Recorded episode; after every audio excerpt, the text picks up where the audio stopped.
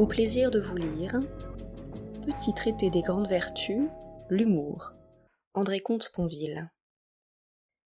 Il n'y a que la vérité qui soit drôle, en tout cas qui soit humoristique, qui puisse l'être, et c'est pourquoi le non-sens si souvent nous amuse, parce que rien n'est vrai, dans le sens que par le sérieux que nous y mettons, que l'humour ne supprime pas, puisqu'on ne peut plaisanter toujours, puisqu'on ne doit, puisque l'humour suppose, pour en rire que le sens soit en quelque chose maintenu, mais qu'il relativise, qu'il allège, qu'il mette à distance, qu'il fragilise, heureusement, vis-à-vis de quoi enfin il nous libère, puisqu'on peut plaisanter de tout, sans l'abolir, puisque l'humour laisse le réel inchangé et puisque nos désirs, nos croyances, nos illusions en font partie.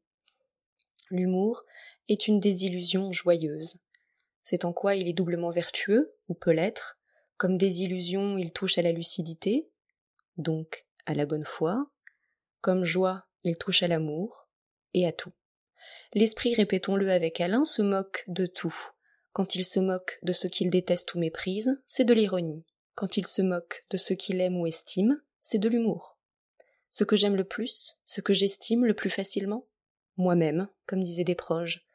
Cela dit assez la grandeur de l'humour et sa rareté. Comment ne serait-ce pas une vertu?